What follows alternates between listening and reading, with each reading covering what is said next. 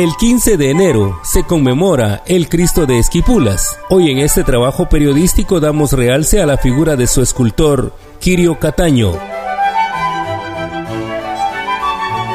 Con motivo del cuarto centenario del Cristo Negro de Esquipulas, en 1995 la ciudad de Esquipulas y la ciudad de la antigua Guatemala se hermanaron a través de un homenaje que se rindió en la ciudad colonial a la memoria del escultor de origen italiano Kirio Cataño, develando una placa conmemorativa que se encuentra en esa ciudad. Kirio Cataño llega a Guatemala relativamente joven, pero ya un artista consumado. Aquí en Guatemala se casa en 1580 con Catalina de Mazariegos y tienen solo un hijo, Jerónimo, quien profesa como clérigo y fallece antes que sus padres. También adoptaron varios hijos que usan su apellido. En 1582 hace en unión del maestro A de Rodas para el convento de San Francisco de Sonsonate una imagen de la Virgen de Concepción y un retablo. Su mayor fama proviene de ser el escultor del famoso Cristo Negro de Esquipulas, 1594-1595.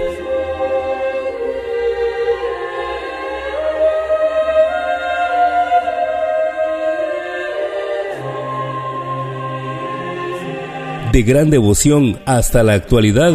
En 1606 concierta un retablo para Pedro de Lira en la capilla de este en el templo de Santo Domingo y en 1608 un altar para la Virgen en el mismo templo en colaboración con el ensamblador J. Armero y en 1615 contrata el retablo de la Virgen del Rosario de los Españoles también en Santo Domingo cuyo lienzo pinta P. de Liendo. En 1617 finaliza por 5.700 tostones el retablo mayor de la catedral que había dejado inconcluso el escultor P. de Brizuela. Otras imágenes que se le atribuyen son la de Nuestra Señora de la Concepción, cuyo retablo se encuentra en el convento de San Francisco de la Trinidad de Sonsonate, El Salvador, un altar en el templo de Santo Domingo, el Cristo del Perdón o Cristo de las Ánimas y el retablo mayor de la Catedral de Santiago. También se cree que son de su autoría los crucifijos de las iglesias de Santiago Atitlán, San Agustín Acazaguastlán, y Escuela de Cristo, así como el Nazareno de la Parroquia Vieja, en memoria de Kirio Cataño, quien vivió en la ciudad de la antigua Guatemala la mayor parte de su vida.